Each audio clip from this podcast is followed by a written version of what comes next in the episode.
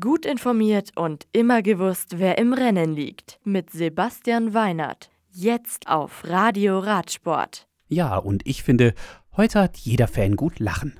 Gleich drei World Tour Rennen finden statt. Beste Unterhaltung also. Zuerst beim Brabantse-Pil der Frauen in Belgien. In Overijse gewinnt nämlich Ruth Winder und das bei kühlen Bedingungen um 8 Grad und teilweise Nieselregen.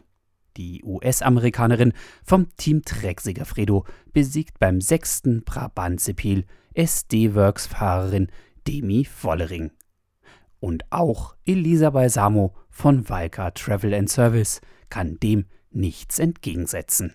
Und die Trophäe beim Rennen der Herren nimmt der erst 21-jährige Thomas Pitcock mit heim. Der Brite vom Team Ineos Grenadiers bezwingt Jumbo-Visma-Fahrer Wout von Art im Sprint und auch UAE-Profi Matteo Trentin, der nach seinem Ausreißversuch nicht mehr die Kräfte mobilisieren kann, die er für den Sieg gebraucht hätte. Auf in wärmere Gefilde, genau genommen nach Kemer in die Türkei.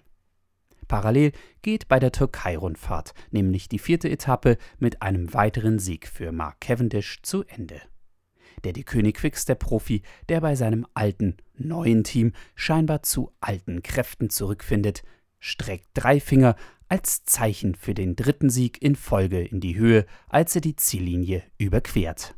Er ist dabei schneller als Alpecin Phoenix-Fahrer Jasper Philipsen und Stanislav Anjolkowski von Bingoal Pauls.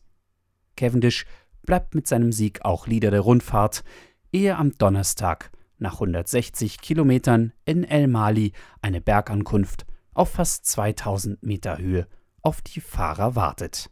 Und das Fanherz schlägt heute noch höher, beim dritten Event des Tages.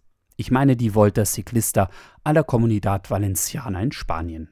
Die Rundfahrt startet mit einer fast 170 Kilometer langen Etappe von Elche nach Ondara, die Miles Scotzen als Ausreißer für sich entscheidet.